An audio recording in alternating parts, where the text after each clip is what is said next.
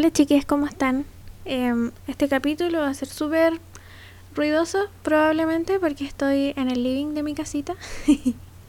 Siempre grabo como en mi dormitorio como muy eh, oculta, la puerta cerrada y como sin ruido ni nada. O sea, además que escuchan weas, pero whatever. Eh, y hoy día eh, vine al living. Así que van a escuchar em, gritos probablemente de personas que trabajan como afuera. Em, autos, obviamente, micros y una banda post-hardcore evangélica que toca 24/7 al lado de mi casa. Eh, hoy día vine muy, muy no preparada, como que literal dije, mientras leuda el pan voy a hacer un podcast. Porque sí, hice pan amasado. Eh, o sea, no sé si pan amasado. O sea, sí, es pan amasado porque lo amasé yo con mis patas de rata. Eh, pero la idea es que sea como pampita. No sé, whatever. Y esa va a ser la receta de hoy día. como para aprovechar que tengo la receta bien fresca.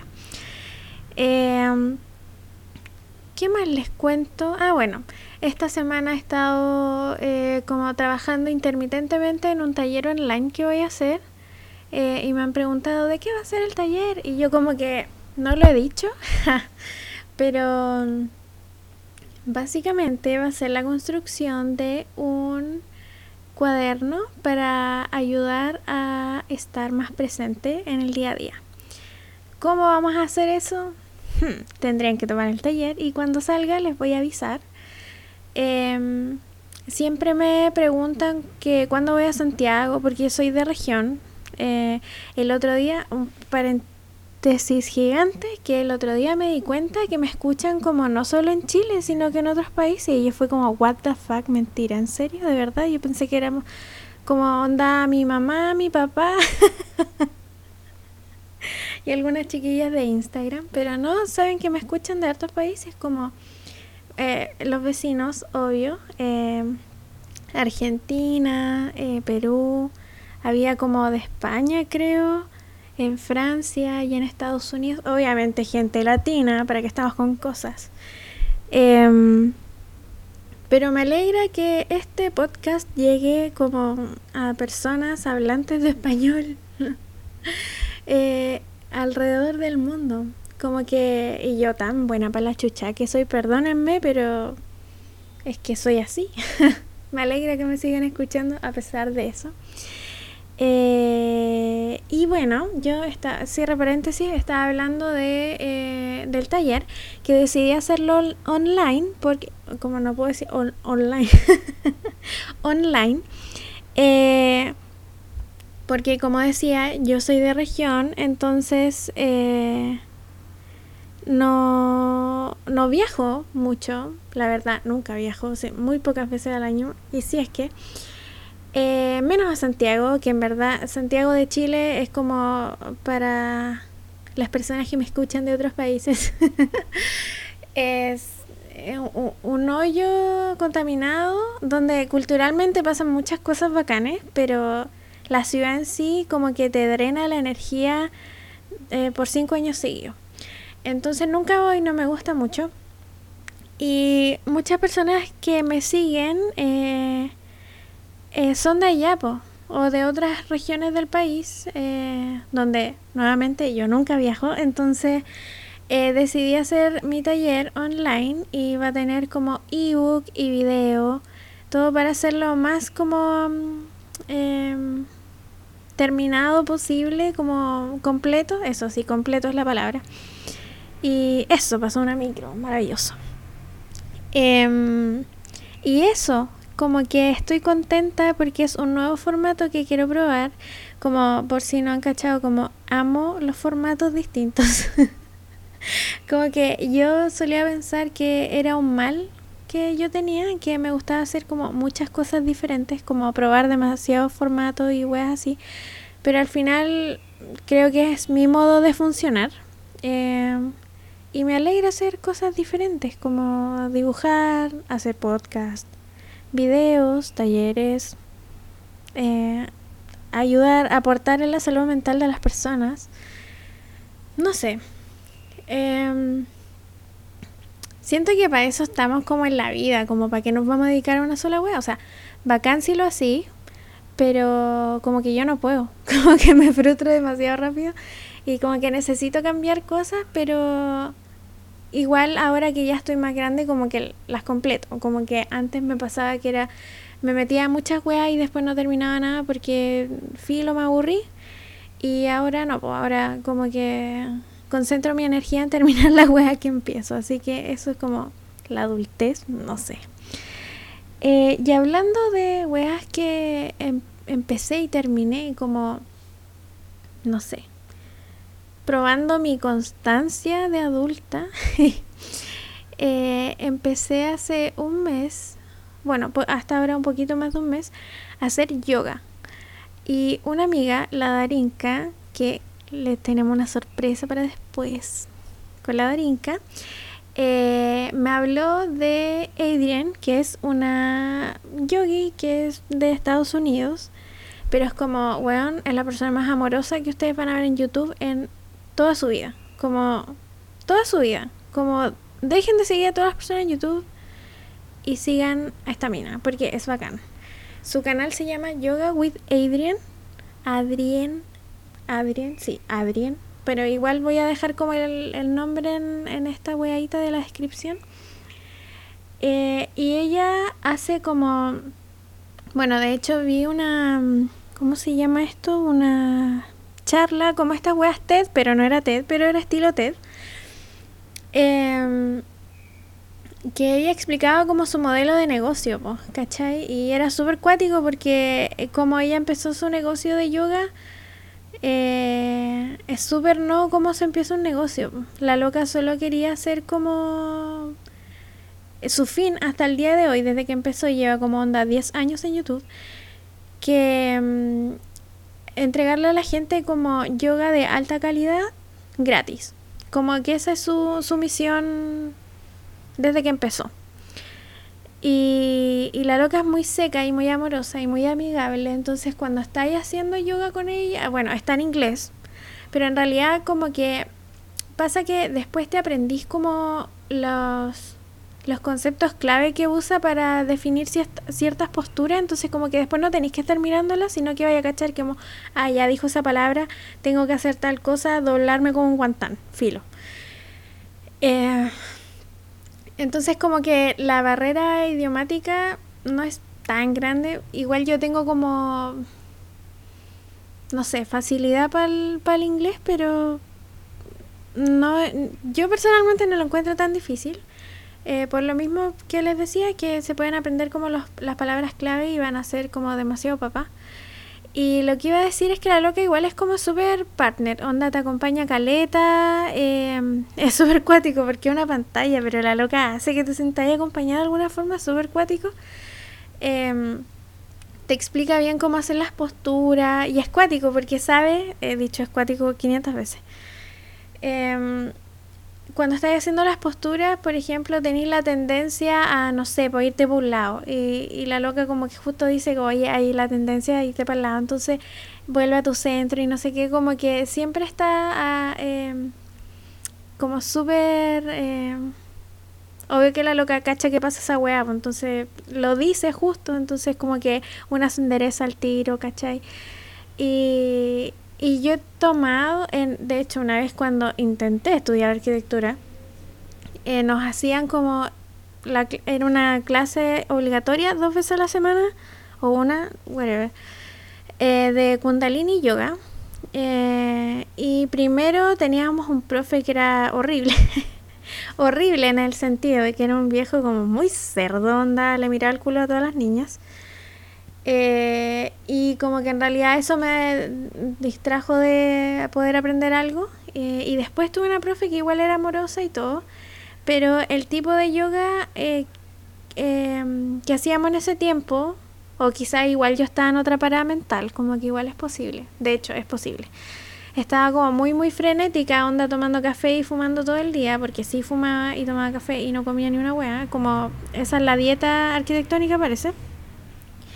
Em, resulta que eh, el yoga que hacíamos ahí en esa escuela era como, bueno, kundalini, que es como súper piola en realidad, es como harta respiración y, y, como que no, no era muy movido. Y bueno, bueno, ¿para qué voy a hacer como que no me gusta esa wea? Sí, igual me gusta kundalini, que es más piola, pero en ese tiempo de mi vida como que no me hizo mucho sentido hacer una wea tan relajada porque yo no era relajada, entonces como que bueno, hasta el día de hoy tampoco es que yo sea como Bob Marley, ¿cachai? O sea, no, me estreso. Pero, pero en ese tiempo era peor, o sea, sí, peor, hay que decirlo. Eh, y resulta que ahora es como, no sé, no podría definir qué yoga es el que hice con Adrian, como, no sé si es Hatha Yoga, Pinyasa, no tengo idea voy a... Bueno, no sé, es como yoga, es como más movido, sí, pero tampoco te volvís loquito haciendo como eh, cosas.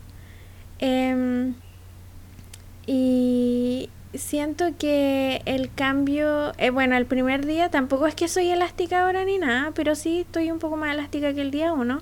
El retiro es obviamente en casa porque es por YouTube, ja, y gratis, ja. Em, y es por 30 días. Y em, yo creo que fue una experiencia muy enriquecedora. Le agradezco como 8000 años a la Darinka, que esta amiga que me, me mencionó a Adrian y fue como, amiga, fue lo mejor.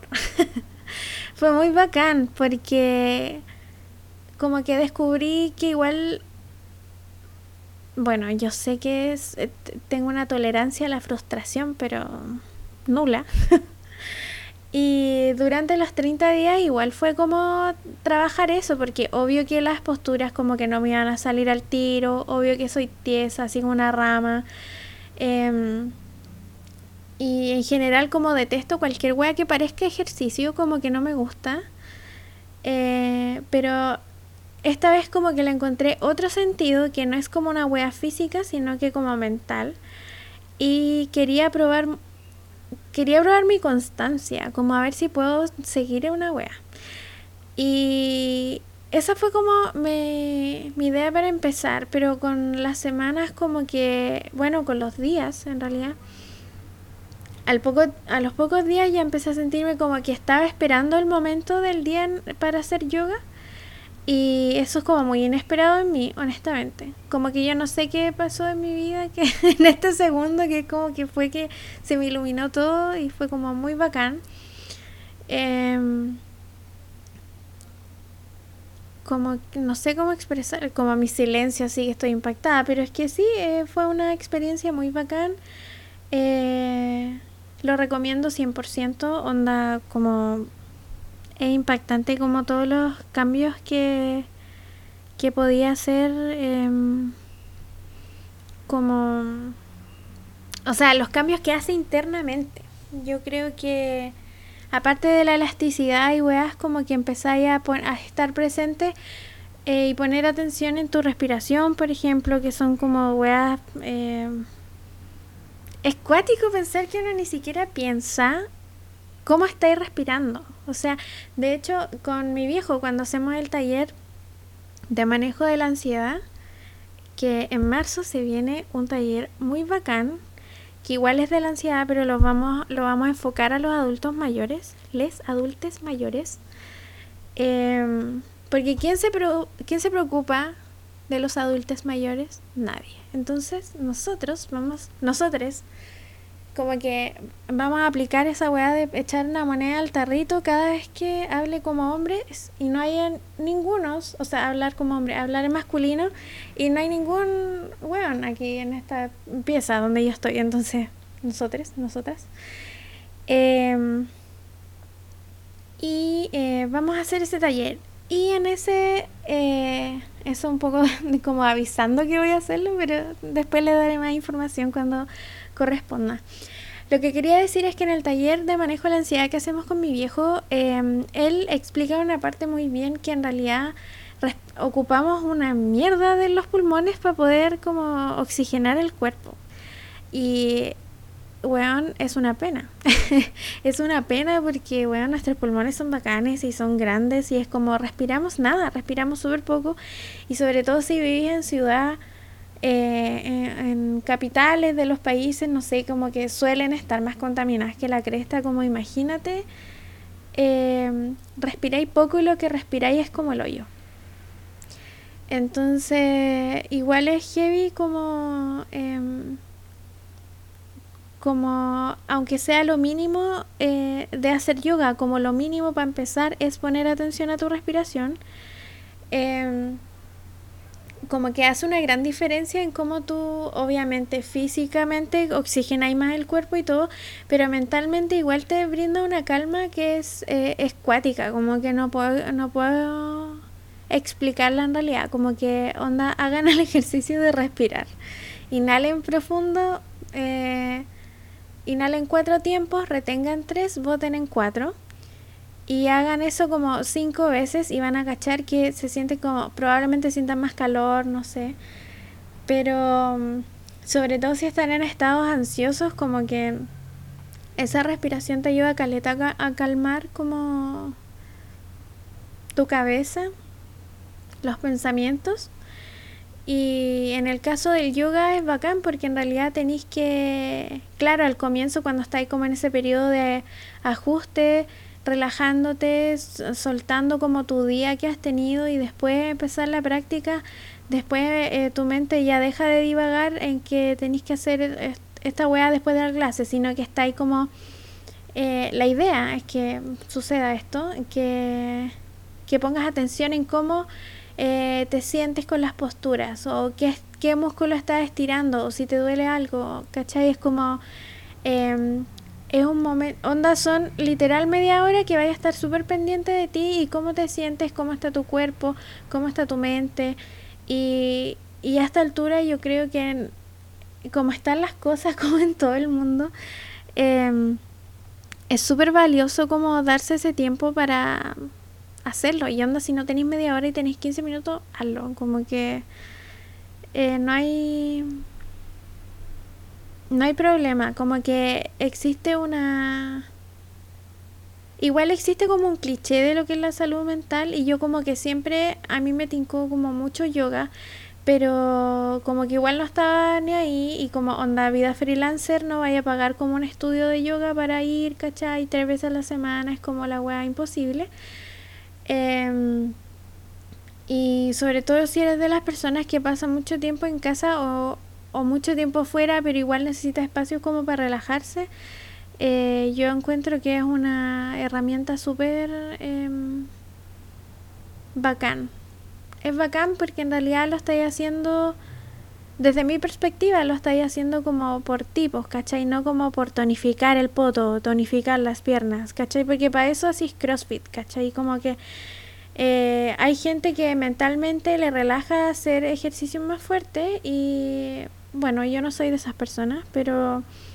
Y si no eres de esas personas, como que dale una oportunidad a esta, esta youtuber yogi, que te digo yo, eh, porque, no sé, yo creo que no puedo decir nada más, onda, tenés que probarlo si es que quieres. Como de hecho muchas personas por Instagram, yo compartí como mi, mi retiro online, por decirlo así. Eh, onda, todos los días, eh, cada vez que terminaba la práctica, subía mi, o sea, como una foto en mis historias, como diciendo ya día no sé cuánto, trabajé tal cosa, me sentí de esta forma. Como que lo hice por dos cosas, como una para eh, como tener un registro yo. Eh, no, mentira, fue al revés. Dije, voy a, subirlo en una de esas como que más personas se unen, me tinco a hacer eso primero y después dije, oh, me va a servir de registro para cachar como cómo me sentí tal día y qué sé yo, porque eh, estoy trabajando como en la idea de tener como un cuaderno para como lo que hace lo que hacíamos antes que era como tener un diario que ahora la web está demasiado subvalorada y como que quiero recuperar esa herramienta de nuevo y por eso quiero como hacer este taller que o sea por eso estoy haciendo este taller que le hablé al comienzo para poder como también yo recuperar ciertas cosas que he dejado pues, ¿cachai? Si al final eh, eso era súper egoísta, pero al comienzo yo siempre siento que me falta una cosa y como que quiero ayudarme a mí misma y lo hago a través de cualquier wea creativa y después me gusta compartirlo por si alguien más lo necesita, ¿cachai? Como que siento que es súper importante igual hacer eso, como, como no quedarse solo con lo, lo que tú inventaste, como quedártelo para ti, como no sé, yo creo que si puede hacer un bien allá afuera, como va a campo. Em, y eso. Ah, también quería hablar como, bueno, dando como un poco más de introducción al taller sobre estar presente en el día. Eh, es cuático como, definir estar presente en realidad. Em, porque puede tener muchas formas para todas las personas. Como que estar presente no es estar como sentada, ponte tú, sentada en un lugar como solo estando ahí, ¿cachai? La idea es estar consciente de que estás en ese lugar y como aceptando que estás en ese lugar y no desear estar en otra parte, sino que aceptar como esa actividad como parte de tu día. Eh, y ahí partir como con respirar, obviamente. Y después como apreciar cada cosa que hacemos en el día. Como que en realidad eh, uno está tan en modo avión siempre que en realidad ponte tú ya lo más básico humano, vaya al baño en modo avión, es como ya está ya en el teléfono. Todos usamos el teléfono en el baño, pero estáis consciente de cómo te estáis sintiendo, de que o oh, es como, oh, bacán, hice pipí, oh, bacán, hice caca, me siento bien, como, no sé. Eh, disfrutar como esos momentos, como vivirlos, no estar como, oh, sí, ya, que lata todo. Eh, lo mismo que comer, lo mismo que cocinar, como que poner atención a todas las cosas que uno hace en el día, una hace en el día, eh, es súper importante como para construir eh, primero la, el estar presente, también para conocer eh, nuestras rutinas, como que onda, yo literal le preguntaba a personas qué hiciste esta semana y no se acuerdan de nada. Y como eso es literal estar modo avión, porque como no te acordáis de lo que hiciste la semana, ya como que pueden variar los días, obviamente, a quien no le ha pasado, pero no te acordáis de ninguna actividad que hiciste en, la semana, como que eso está mal, po. Porque en realidad no estáis presente, es como, me acuerdo que una vez mi papá me dijo que le había preguntado a un paciente, eh, ¿Cómo son como algo así como los segundos pisos de la casa, de las casas de tu de tu calle, una wea así? Y onda como literal este paciente le dijo así como onda nunca miro para arriba, como que siempre miro para abajo, siempre miro la calle. Y y es cuático, porque cuántas personas no ha pasado eso como que yo de repente aquí voy en el centro y le digo al Mati así como, onda, nunca había visto ese edificio y no sé, vivimos hace tres años aquí, ¿cachai? Es como eh, estar muy no pendiente. Y por ejemplo el Mati está, M. Várquez, el Mati, está súper pendiente de todas las cosas y como tiene eh, una audición súper brígida. Yo como que en la calle cuando hay mucho ruido me estreso, entonces como que me suelo enfocar en los ruidos fuertes y weas como que me empieza a alterar. Y el Mati me dice así como ya, pero fíjate en algo en específico y como que sobrelleva el estrés de la calle. Y como que eso me ayuda a caleta, eh, como que igual eh, tiendo a sucumbir al sobreestímulo de la calle, pero eh, enfocarme en otras cosas, como por ejemplo a los segundos pisos de las casas, o, o, si hay plantas en los balcones, y qué plantas hay en los balcones, o si hay perros en las ventanas, o gatos en las ventanas, ¿cachai? Como que ese tipo de cosas igual me han hecho como percibir la calle de otra forma. o, o, derechamente, si tú cachai que te vas a estresar en una calle como yo, opta por calles más piola, pues, cachai, como, no sé. Eh, ir conociendo como qué es lo que te acomoda y lo que no, eh, qué te haría bien y qué no. Eh, no sé, pues conectarse con cosas que finalmente descubrir con qué te puedes conectar, porque yo creo que es tan fácil estar desconectado como espiritualmente, como eh, no sé, como no escucharse con la otra gente, como que siento que igual eh, hay que mm, hay que parar un poco esa mano de, de no escuchar o de vivir como en la superficialidad también, que es como eh, al final no te lleva nada, porque si se acaba todo lo superficial, vaya a quedar como sin ni una hueá, pues, ¿cachai? Entonces tenéis que eh, tenéis que profundizar. Yo como dando mi consejo más escorpión, doble escorpión de la vida, como profundiza. Densa, sí. eh, pero es necesario profundizar en esas cosas como para conocernos eh, a nosotros mismos, porque eh, es lo único que tenemos. Como, ¿Cómo vamos a pasar en este mundo sin cachar quiénes somos ni por qué venimos? Como, bueno, eso es una, una wea que es difícil descubrirla, pero eh, y esta es como la sorpresa que les teníamos con la drinka. Eh, porque igual hay ciertos torpedos para la existencia y uno de esos yo siento que es la astrología, eh, que está muy subvalorada en ciertos aspectos porque, claro, hay gente que odia derechamente la astrología porque hay otras personas que se justifican como, lo siento, soy escorpión o lo siento, soy muy aries, como en realidad no cachando nada, pero si nuevamente, mi dato escorpión, si uno profundiza en el asunto, como que te podía encontrar con datos súper heavy, sobre todo en la carta astral, em, que te pueden dar como el medio empujón para cambiar cosas, como que ya filo, si no queréis creer que los tránsitos de los planetas te afectan, como filo, wea tuya.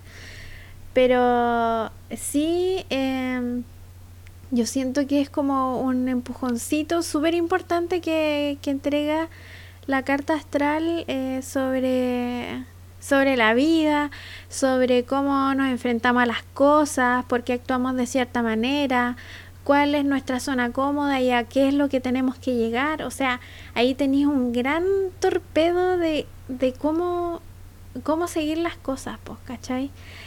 Y en este, mm, esta sorpresa que le tenemos con la Darinka es una nueva sección que se llama Astro Darinka, tiene que ver con los astros. Y eh, el Mati, muy hermoso, le hizo una canción. Así que aquí va, la canción. Y después de la canción vamos a escuchar a Darinka que nos va a hablar hoy día de una cosita muy bacán. Astro Darinka tiene que ver con astros, sí con astros. Astro Darinka tiene que ver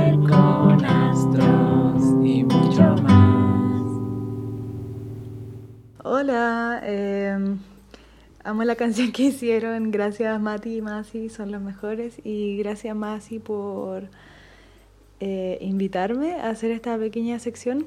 Estaba pensando mucho cómo aplicar la astrología en el autoconocimiento y por ende las terapias. La astrología es como un pequeño mapa de nuestra vida que no significa ni una condena ni una salvación, solo nos habla de las energías que tenemos disponibles y cómo utilizarlas mejor. En general es súper difícil encontrar consejos relacionados a, a tu ser específicamente y no a un periodo. En general el horóscopo se hizo popular por eso, porque te hablaba como de qué hacer este día y qué hacer esta semana. Pero yo creo que antes de eso es súper bueno como mirar en general cómo hacer las cosas, como más allá de un hecho puntual, más allá de un tránsito, más allá de un mes. Es muy bueno como observar a nivel general dónde están afectando estas energías, dónde se están escapando, eh, cuáles tenemos bajo control y cuáles no. Y para esto la carta astral y una lectura como apropiada de ella eh, para mí es súper importante. Eh, bueno, y por eso quise comenzar también por lo más popular, así que elegí el sol. Pensé comenzar con el ascendente porque igual es bastante popular, pero me parece que ir a lo más conocido em, es un buen acercamiento también para eh, ver cómo manejar esto, porque el sol representa el ego, es bueno observar el ego, es casi siempre lo que se usa en psicología, en psiquiatría, en, bueno, en análisis de sueños también, porque está muy ligado al inconsciente, son eh, es nuestro motor, pero a la vez hay cosas que pueden quedar como bajo la superficie que no estamos observando y conocer el signo en el que nuestro sol, por donde nuestro ego está ubicado, es una súper buena forma de entender en su totalidad esa energía. El sol es pura energía masculina, es el yang, que es masculina significa que es activa, que es positiva, eh, que es de acción. El sol representa nuestra energía creativa y cómo nosotros eh, la utilizamos y esa energía creativa se va a expresar depende del signo en el que nuestro ego esté transitando al momento de que nosotros nacimos.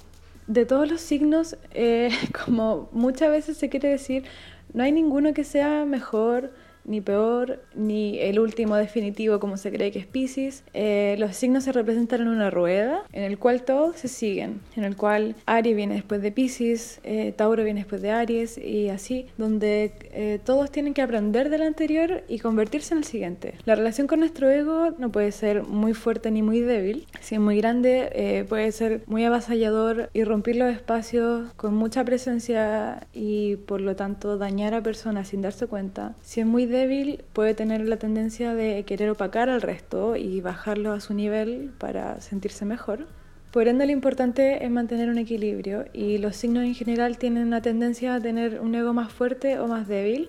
Entonces vamos a ver cómo, cómo compensar esa energía que nos puede faltar o que nos sobra. Hay otra cosa que igual me gustaría hablar, em, yo creo que en menos cantidad que los signos, que em, cada planeta transita a su vez un signo y una casa. Las casas no son tan conocidas eh, normalmente, pero hay una que es la más conocida, que es la primera casa, que todos conocemos como ascendente. El ascendente es la cúspide de la primera casa y desde ahí se desplaza el resto. Entonces, donde nuestro Sol se ubique, en tal signo va a estar ubicado en una casa también. Y acá viene la diferencia entre los signos y las casas. Eh, los signos son la energía que cargamos, por así decirlo, y las casas van a ser el lugar donde se van a manifestar esas energías. Es el lugar donde nosotros vamos a dirigir nuestra energía, es donde probablemente encontremos más desafíos en la vida. Hay un pequeño punto ciego, no todos tienen esto, pero hay mucha gente que lo tiene, que es cuando tu ascendente es tu opuesto complementario, es muy probable que eso te genere dificultad para observar las cualidades de tu sol. Si tu ascendente es tu opuesto complementario, significa que tu descendiente es el mismo que tu sol.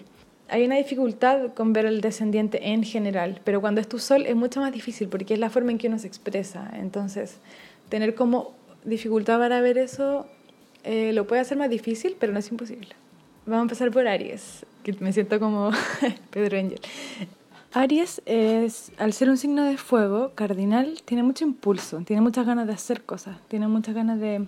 El sol en este signo está exaltado, lo que significa que en Aries encuentra otra forma de expresarse. Em, Aries está regido por Marte naturalmente, que es un signo de acción. Ambos, el Sol y Marte, representan energía masculina, energía yang, por lo tanto, es muy positivo, es muy de hacer cosas, es muy concreto. Pero lo que pasa es que cuando Aries no consigue lo que quiere, ahí es donde aparece como su lado oscuro y puede ser un poco violento, ya que Marte representa un poco la violencia. Lo que puede hacer Aries es aprender de su opuesto complementario y del signo que lo sigue. Su opuesto complementario es Libra, que es el signo de la armonía, de la belleza, de las relaciones humanas. Entonces desde ahí Aries puede entender que el mundo no es solo un punto de vista, que el mundo no es solo una persona, sino que nosotros existimos, pero también existen los demás.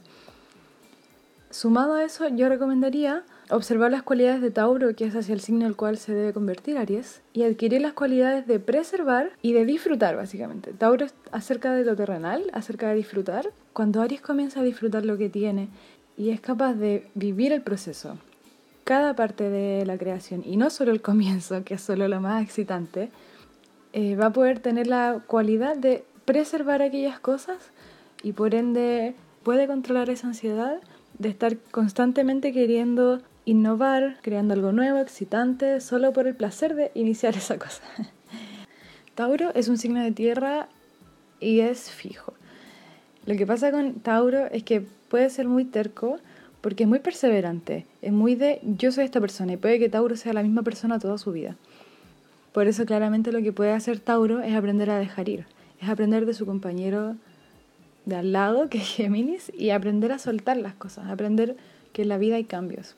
Yo creo que una lección muy linda para Tauro es aprender a observar la naturaleza, porque Tauro es un signo que está muy conectado con lo material. En general, no solamente las cosas que se adquieren con dinero, sino lo material, lo natural, el cuerpo, árboles, animales. Entonces, si Tauro puede poner más atención en los ciclos naturales, en cómo funciona la vida, en las polaridades, en entender que no hay solamente una postura, sino que pueden haber dos, como Géminis, en entender que la naturaleza está constantemente cambiando, en extender los ciclos, si puede observar una planta, si puede observar un ciclo, el ciclo del agua, el ciclo de las estaciones del año, el ciclo de la luna, cualquier objeto que llame su atención, que pueda enseñarle una lección, va a liberar en Tauro esa necesidad de controlar y de necesariamente mantener. Lo que igual es precioso, ya que los signos fijos tienen la capacidad y la misión de preservar, pero en la naturaleza hay que preservar y también hay que dejar que las cosas cambien. Tauro está regido por Venus, por ende es también capaz de captar belleza en lugares donde la gente comúnmente no los ve. A través del arte, Tauro puede también encontrar más fluidez en su propio mensaje, puede encontrar que también pueden haber cambios y matices, cualquier tipo de arte. Eh, Géminis es un signo de aire mutable, lo que lo hace muy volátil, muy ligero, de corazón ligero. Está representado por los gemelos, por ende siempre tiene dos puntos de vista, es como si fueran dos personas dentro de una, lo que lo hace literalmente una persona muy difícil de entender, es un ego muy complejo. Mientras es algo, al mismo tiempo está haciendo completamente lo contrario. Géminis está regido por Mercurio, el planeta de la comunicación, un planeta que anda a mil por hora. Entonces la mente de Géminis es muy rápida, capta información muy rápido, comprende dos puntos de vista muy rápido, más que el resto. Entonces es capaz de tener una liviandad opinión en un segundo. no necesita procesar tanto como el resto. Yo creo que Géminis puede aprender mucho de Sagitario, que es opuesto complementario, ya que Géminis está constantemente absorbiendo información, conocimiento, datos, etc. Géminis es como un diario, donde todos los días hay novedades, donde siempre está al día. Y en Sagitario puede encontrar cómo hacer de los mensajes sabiduría. Géminis también al ser muy complejo en su dualidad, tiene la necesidad de conciliar, necesita conciliar estos dos polos. Para eso necesita aceptar que hay dos no puede fingir que es uno, no puede nunca ser solo uno. Entonces, en orden de que su ego se balancee, necesita también aceptarse para que luego el resto lo acepte. Y si logra expresarse correctamente, va a ser aceptado también. De cáncer también puede aprender Géminis, en el sentido de que necesita recordar un poco. Géminis tiene una capacidad tan bella de dejar ir que a veces se olvida de preservar. Y es en cáncer donde puede encontrar quién es, donde puede encontrar cuáles son sus raíces, donde puede encontrar que es lo que está muy dentro de él. Entonces, a través de esta conciliación de aceptación de las polaridades y reconocimiento de quién es en el fondo, es que Géminis puede encontrar una sensación de ego más sana. Cáncer es un signo cardinal de agua que está regido por la luna. El ego de cáncer no es en sí muy grande, ya que está regido por la luna, es el opuesto completo al sol, es energía femenina, es energía pasiva, por ende no es muy imponente. Tiene la ventaja de ser cardinal, lo que lo hace un guía en materias del alma. Cáncer es súper bueno para atender a las necesidades emocionales de un otro, pero se olvida mucho de las suyas.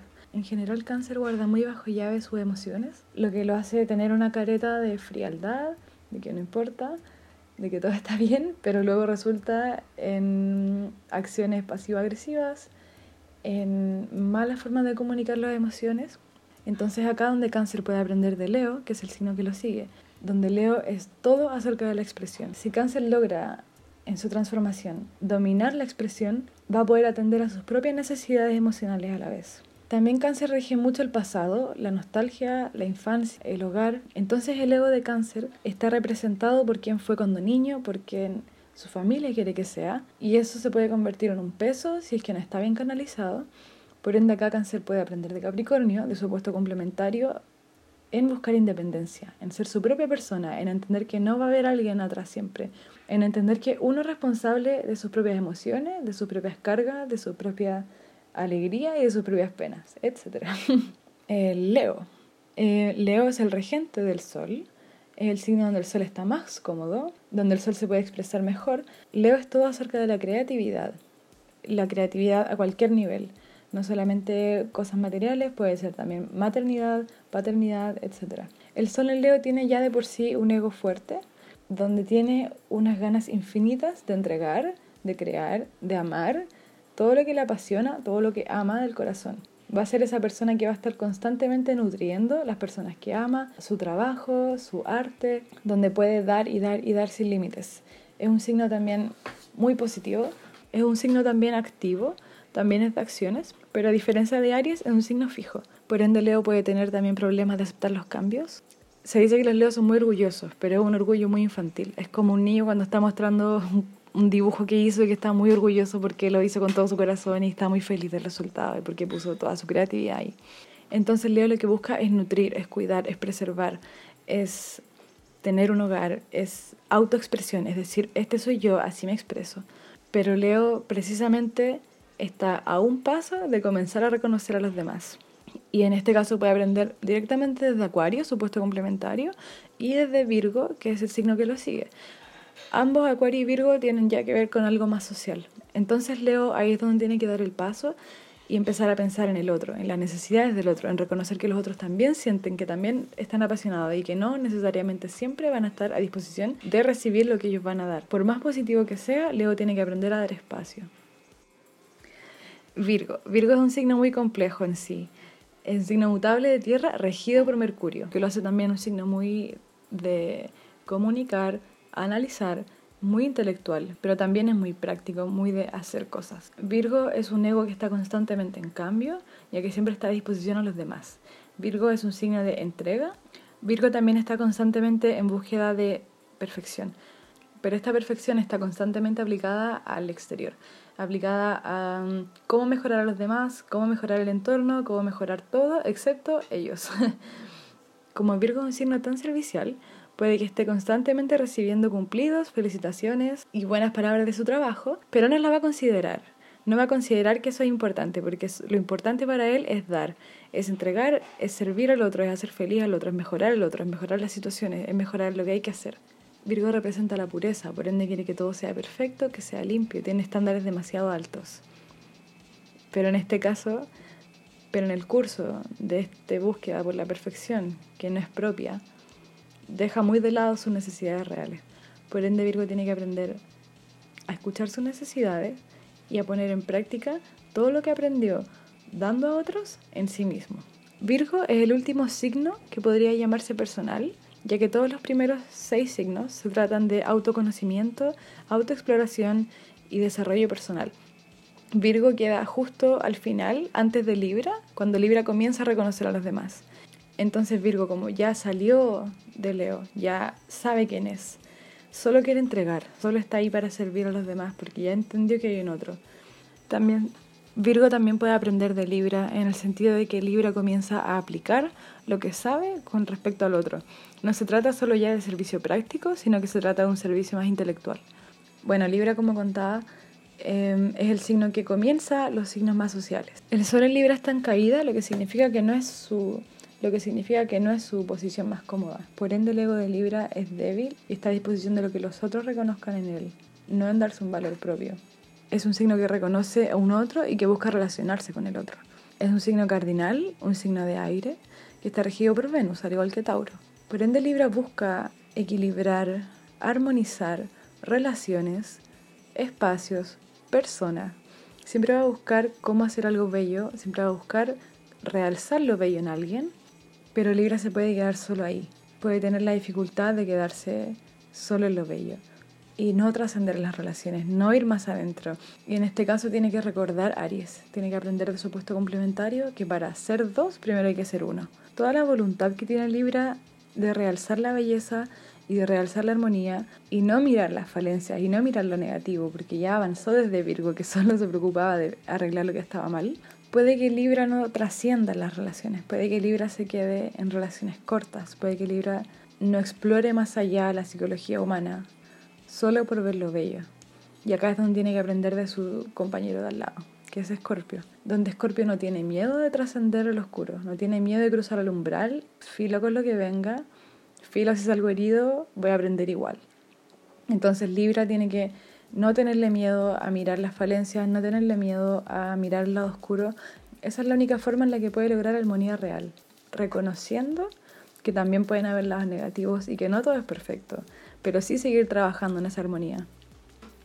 Ya, Escorpio, es un signo de agua, eh, es un signo fijo, al igual que Leo y Tauro, y está regido por Marte y Plutón.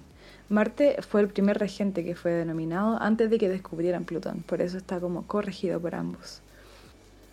Escorpio es un signo femenino, es un signo mm, que se representa como con la parte oscura de la, de la psicología humana. Escorpio viene a trascender lo que hizo Libra. Escorpio viene a tomar una relación y decir, ok, vayamos más lejos. Está en constante búsqueda de ese pero, de esa falla, de ese aspecto negativo de algo porque sabe que existe. Lo malo es que el ego de Escorpio tiende a ser fuerte, ya que está en constante búsqueda de poder. Eh, ya que su corregente Plutón es todo acerca del poder, de la sexualidad, del dinero de otros. Entonces, al ser esos sus temas, va a buscar ahí una sensación de este soy yo. Pero lo que puede pasar con Escorpio es que se quede solo con la visión negativa y con los aspectos negativos de un algo. Entonces, primero Escorpio no debe olvidar a Libra, no debe olvidar por qué está atravesando el umbral, debe recordar que debe preservar la armonía ante todo. También Escorpio no debe olvidar a Tauro, que es su opuesto complementario, y en este caso, Tauro puede recordarle a Escorpio que puede ser el mismo en su aspecto natural, sin depender de un otro y sin necesitar mucho. Tauro es muy simple. Escorpio, al ser un signo fijo, tiene la misma necesidad de dejar ir que Tauro y Leo. Y por eso es que puede aprender de nuestro signo que sigue, que es Sagitario, donde Sagitario ya pasó por el umbral, ya sabe lo que hay ahí y ahora quiere disfrutar. Escorpio necesita cruzarlo, pero salir de ahí, ver la luz en algún momento. De repente Escorpio se queda solo en ver lo negativo y no trascender, no buscar la sabiduría en ese lugar entonces con la ayuda de Sagitario, Escorpio sabe que hay un otro lado. Es a través de aceptar su propia oscuridad cuando puede comenzar a cambiarla, porque si no se reconoce, sigue existiendo. Y a la vez, aceptando su propia oscuridad, puede entender y aceptar la oscuridad en los demás y en las situaciones en general. Sagitario. Sagitario es un signo de fuego inmutable que está regido por Júpiter. Por ende lo hace un signo muy suertudo, eh, lo hace un signo muy espontáneo, muy inquieto, es energía fuego inmutable, o sea, quiere todo el rato algo distinto, es muy entretenido, es muy espontáneo. Entonces Sagitario está constantemente viendo como qué camino tomar. Hay algunos que son más claros, otros que no. Pero a la vez igual posee esta energía muy activa, la cual debe balancear. Yo diría que puede balancearla muy bien con Capricornio. Entonces cuando Sagitario se convierte en Capricornio, comienza a tomar responsabilidad y comienza a limitar, porque Sagitario es expansión. Y como tiene la suerte de su lado, por Júpiter, no conoce los límites en sí mismo, pero debe empezar a buscarlos. También debe aplicar reglas, restricciones, horarios y todo lo que tenga que ver con Capricornio. De esta forma no va a ser un ego tan salvaje. Como Sagitario es básicamente el ave fénix, que ya pasó por Escorpio, y entendió qué cosas buenas, qué cosas malas, etc. Y adquirió sabiduría, ahora solo quiere disfrutar. Por eso es tan dual, por eso es tan o disfruto todo y derrocho y como sin límites y, y disfruto la vida sin límites, o utilizo esta sabiduría en pro de los demás y en, en, pro de ayudar a los demás, en compartirla. De esta forma con Capricornio y sus restricciones y sus reglas puede pavimentar el camino para compartir esta sabiduría. Ya, Capricornio. Capricornio es un signo de tierra cardinal regido por Saturno. Saturno es el planeta de las restricciones del tiempo. Es como un reloj en el universo. Saturno te recompensa al igual que Júpiter, pero solo si te esfuerzas. Entonces Capricornio Tiene muy claro que tiene que hacer cosas, tiene su sensación de ego está ligada a lo que logra, a sus metas, a los reconocimientos, está ligado a su trabajo, a las cosas que logra, a, las adquisiciones que posee. Por eso es que Capricornio va a estar siempre como escalando una montaña que se ve lejana, donde no hay meta, donde el reconocimiento nunca es suficiente, ya que sus estándares son muy altos. Por ende va a ser muy difícil que ellos mismos se sientan satisfechos con su trabajo. Esto logra que su ego se debilite a ratos, ya que necesitan constante aprobación de los demás, ya que en sí mismo está con un pie adelante sobre cuál es la siguiente meta, cuál es el siguiente trabajo. Capricornio también tiene problemas con expresar sus emociones. Y en este caso puede seguir recordando su opuesto complementario que es cáncer, y pese a que cáncer le cuesta mucho expresarse, al menos reconoce que tiene esas emociones en sí. Pero Capricornio las niega demasiado. Entonces a través de cáncer Capricornio puede aceptar esas emociones en sí mismo. Otra cosa que puede hacer Capricornio también es aceptar sus logros, es sentirse, es sentirse realizado con lo que logra y preocuparse en alguna forma de que esos logros sean beneficiosos para el resto también. Y acá es donde puede aprender desde Acuario. Cuando se transforma en acuario solo quiere compartir lo que, lo que aprendió, porque ya se formó como una persona completa y ahora está listo para liderar equipos, para guiar personas, para influenciar a las masas, para de verdad compartir a través del trabajo, a través de acciones, todo lo que aprendió. El sol en acuario se encuentra en nutrimental, lo que significa que tampoco está en una posición cómoda. Al ser el opuesto complementario de Leo, es un lugar donde el sol no está completamente cómodo con su no está completamente cómodo porque Acuario tiene la necesidad de compartir todo, pero a la vez viene recién saliendo de Capricornio, donde se acaba de reconocer y no quiere perder su identidad, no quiere dejar de ser único, no quiere dejar de ser yo. Acuario es un signo fijo de aire, por ende también es muy intelectual. Tiene muchas ideas, tiene muchas ideas nuevas que compartir. Acuario tiene que ver mucho con la tecnología también. Entonces, Acuario es difícil porque, porque su necesidad de ser único así que su ego se mantenga muy fuerte, pero a la vez está constantemente en búsqueda de disolverse entre las masas. Entonces acá donde entra Pisces a darle una lección a Acuario, donde Pisces realmente se, se disuelve en las masas y se da cuenta que no importa ser una más, de que no hay forma de que pierda su identidad, no hay forma de que deje de ser único. Acuario originalmente estaba regido por Saturno, pero cuando descubrieron Urano, decidieron que Urano calzaba mucho más con las cualidades de Acuario por ser más espontáneo, por ser innovador por moverse de una forma muy extraña, pero Acuario posee cualidades de Saturno, por ende es muy responsable, es muy, es muy limitado también. Entonces ahí es donde tiene problemas de autoexpresión y por eso cree que se va a perder, por eso cree que va a perder su identidad. Pero tiene que confiar en que por más que se disuelvan las masas no va a perder su identidad, no va a dejar de ser quien es. Y aprender a no sacrificar el compartir ni la autoexpresión. Pisces. Pisces es un signo de agua inmutable, por ende muy emocional, muchos altibajos de emociones, mucha dualidad. Es un signo regido por Neptuno. Neptuno rige todo el inconsciente, todos los sueños, todo lo onírico, todo lo que no se manifiesta explícitamente es Neptuno. Pisces estaba regido originalmente por Júpiter, al igual que Sagitario. Entonces Pisces posee esta cualidad expansiva, que sumado con la energía de Neptuno lo hace una persona que desea expandirse y disolverse a través del inconsciente colectivo. Pisces se identifica con toda la psique humana, con lo bueno, con lo malo, con todo. Pisces está constantemente sacrificando su identidad en pro de ser uno. Pisces sabe que todos estamos conectados, que todos somos uno. Pisces sabe innatamente que venimos de la misma fuente, que poseemos los mismos traumas, que poseemos todos aspectos negativos y ya no le importa ser uno, no le importa ser yo, no le importa ni la autoexpresión, nada, solo quiere ser todos. Por ende, Pisces es muy adaptable, se adapta perfecto a las situaciones, pero luego comienza a tener problemas cuando no es capaz de expresar lo que necesita, porque ni siquiera sabe lo que necesita, porque no ha explorado. Entonces, Pisces debe en algún momento evolucionar hacia Aries y convertirse en yo y descubrir quién soy yo, ya que Pisces está justo antes de Aries, aún no descubre quién es. Está demasiado identificado con el inconsciente colectivo.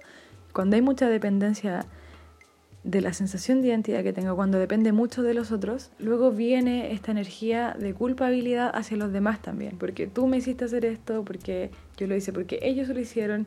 Entonces no hay un equilibrio sano de quién soy yo y por qué lo hago, ¿Cuáles son mis límites? Piscis, al igual que Sagitario, no, no entiende de límites. Piscis puede estar en las situaciones más peligrosas y no darse cuenta y no hacer nada por detenerlas ni cambiarlas, entonces por ende igual puede ser peligroso. Piscis también puede aprender de su opuesto complementario, que es Virgo. Pese a que Virgo también es acerca de un otro, Virgo es más acerca del cuerpo, más acerca de rutinas, por ende así se puede estabilizar por lo menos un poco.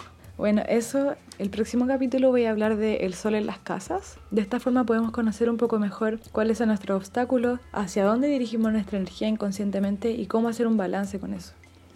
Que eso, chao. Y esa fue la, la nueva sección Astro Darinka, tiene que ver con los astros. Y va a estar todas las semanas, porque sí, el podcast va a volver a ser semanal. Perdón por mi poca... ¿Cómo se llama esto? Lo dije antes. Eh, no sé, no he seguido, no ha sido muy seguido. No, me acuerdo, lo dije todo el rato al principio y no me acuerdo la palabra. Pero ahora sí va a ser semanal y todas las semanitas van a, van a ver estas, eh, estas ventanitas de Astro Darinka para explicarnos como cosas de la carta eh, y cómo desde una perspectiva de salud mental cómo poder como reparar ciertas cositas o darnos como una, una pista.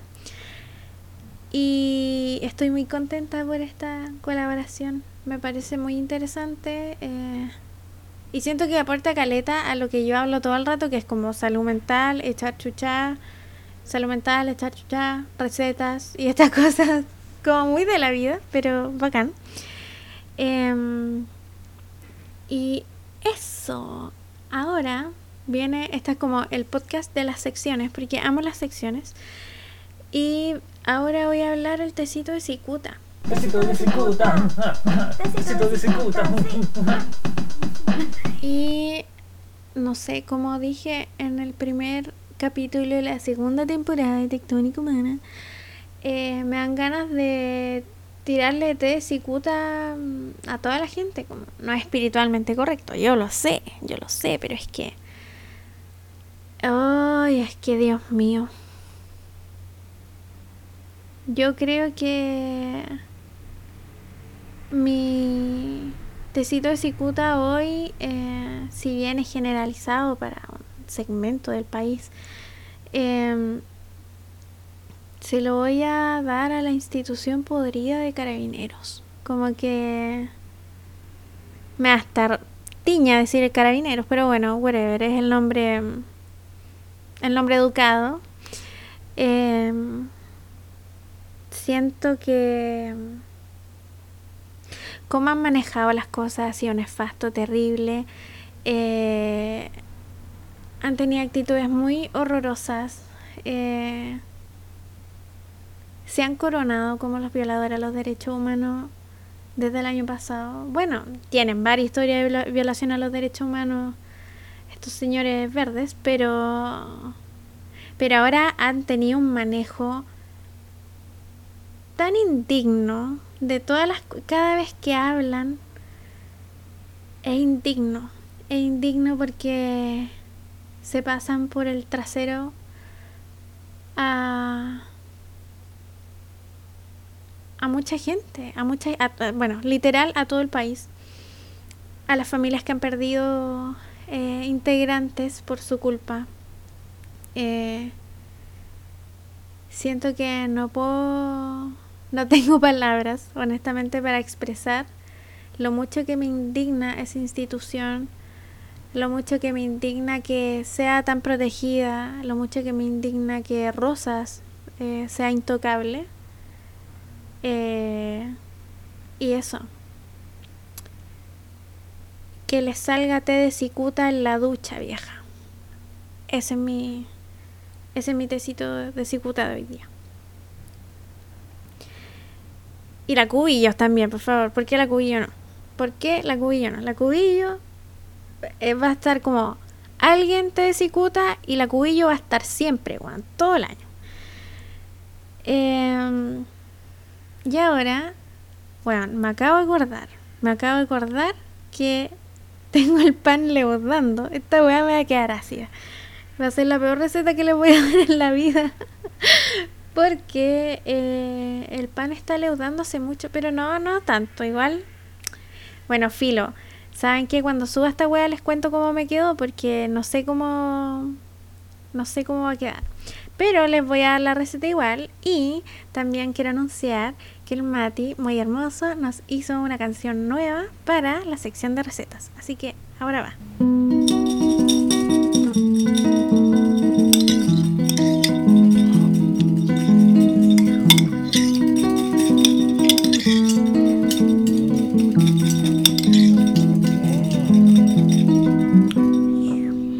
La receta de hoy va a ser pan pita.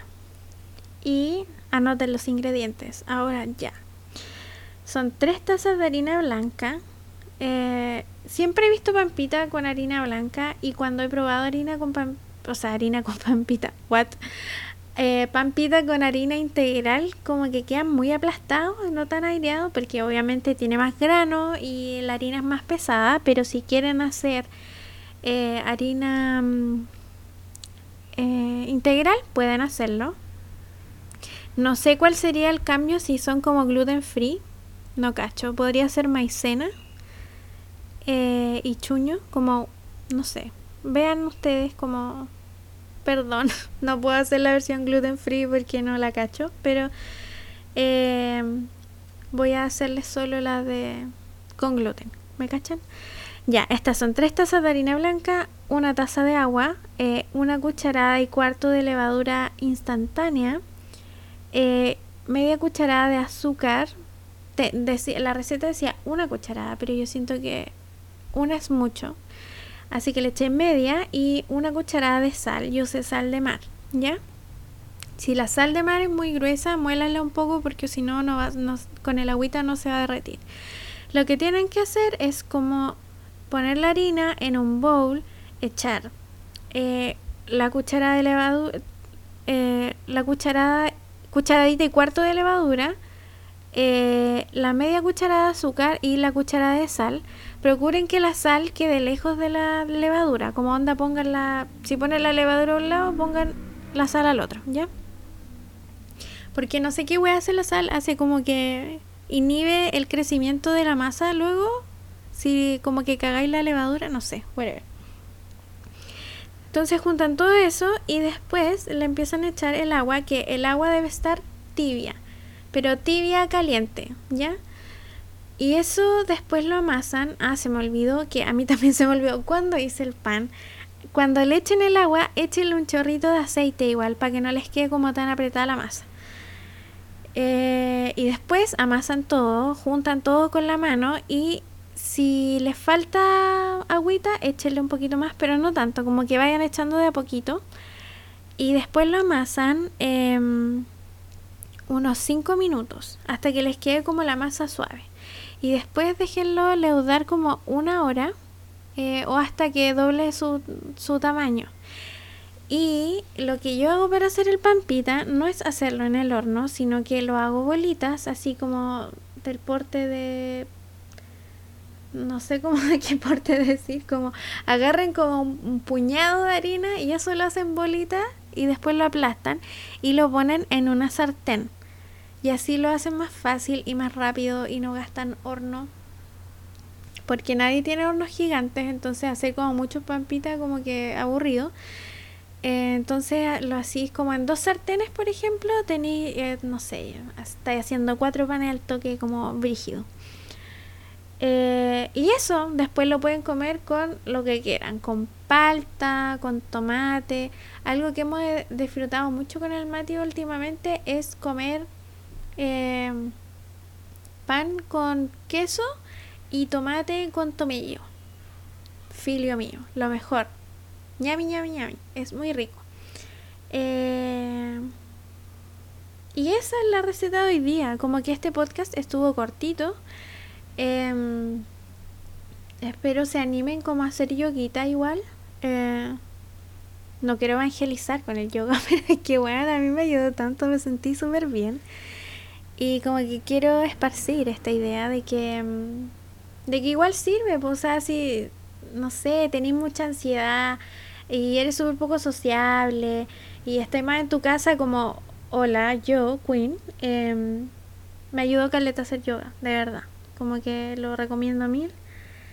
Y. ¿Qué más quería decir? Ah, quería decir que en, en, la cajita como de la descripción del podcast les voy a dejar como la cuenta de Darinka.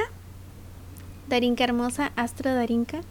Eh, para que la sigan en Instagram y también eh, para que estén atentos porque eh, en su cuenta va a subir como nuevas recetas que está trabajando porque Darinka ama cocinar, me encanta y me motiva a cocinar mucho. De hecho, la semana pasada hice rollitos de canela porque me encanta. Ella estaba haciendo galletas, me dio la receta y después me mandó una receta por Instagram y fue como, mm, quiero hornear, quiero ser como la Darinka, que hornea mucho y cosas muy amorosas y ricas.